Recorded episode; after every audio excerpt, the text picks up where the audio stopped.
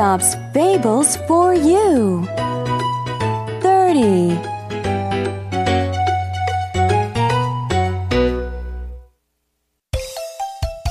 The Wolf and the Crane.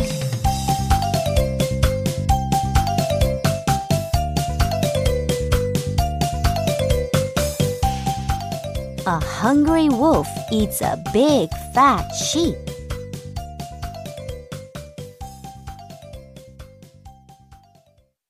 Yummy! that was delicious. Now I'm full.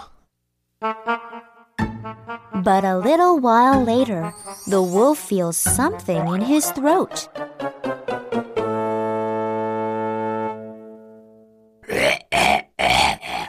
What's wrong? There's something stuck in my throat. Oh no, it must be a bone. It hurts so much. I must get it out, but I can't. The wolf tries hard to take out the bone, but nothing works. It doesn't go down, it doesn't go up. I can't do anything. I need help. The wolf looks around for help. He finds a rabbit. Hello there, little rabbit. How have you been? It's a wolf. I better run. Don't run away. Listen to me for a minute. I have a small favor to ask. What? A favor? What kind? Well, there is a bone stuck in my throat. It hurts so much. If you take it out for me, I'll do anything for you. Take out a bone for you? How? By putting your paws in my mouth. That's dangerous. How do I know you are not tricking me? You could bite off my paws. I'm telling the truth. Please trust me. I'll do anything. Let me see. It is very tempting, but no thanks. I would rather live.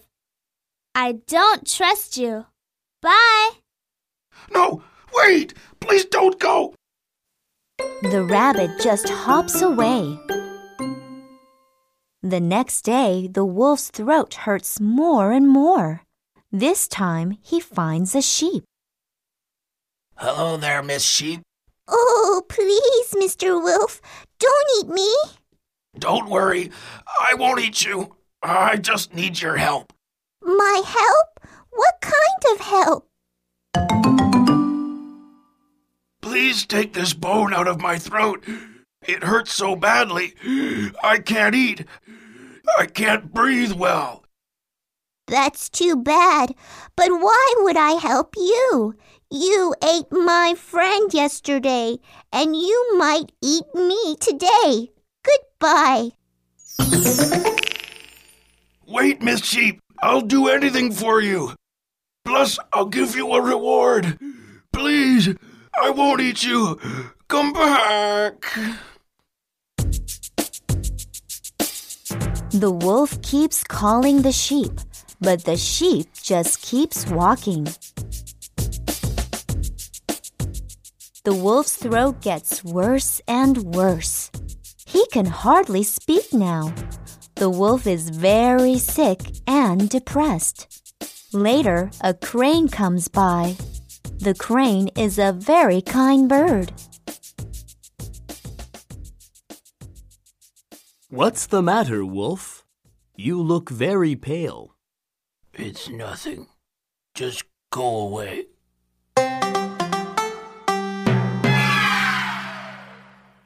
What's wrong? Are you sick? I said, just go away. The crane feels sorry for the wolf. Tell me what's wrong. I'll help you. really? You will help me? Sure. How can I help you?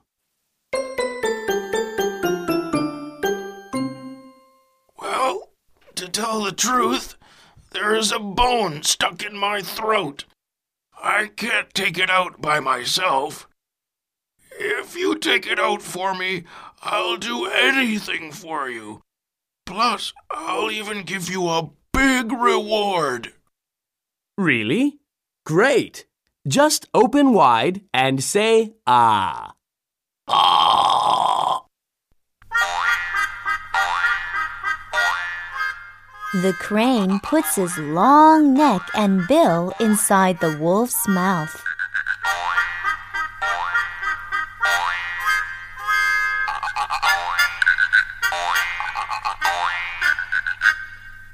It's very dark in here. I can't see anything. It's to your right. Look there.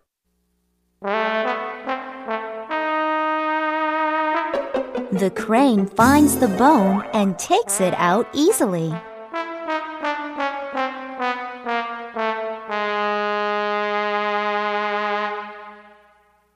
Here it is. I got it. Geez, look at this. It is so big. It must have really hurt. Now I feel much better. Goodbye then. But wait a minute. Aren't you even going to say thank you? And where is my reward? Your reward? I gave it to you already. You did? When?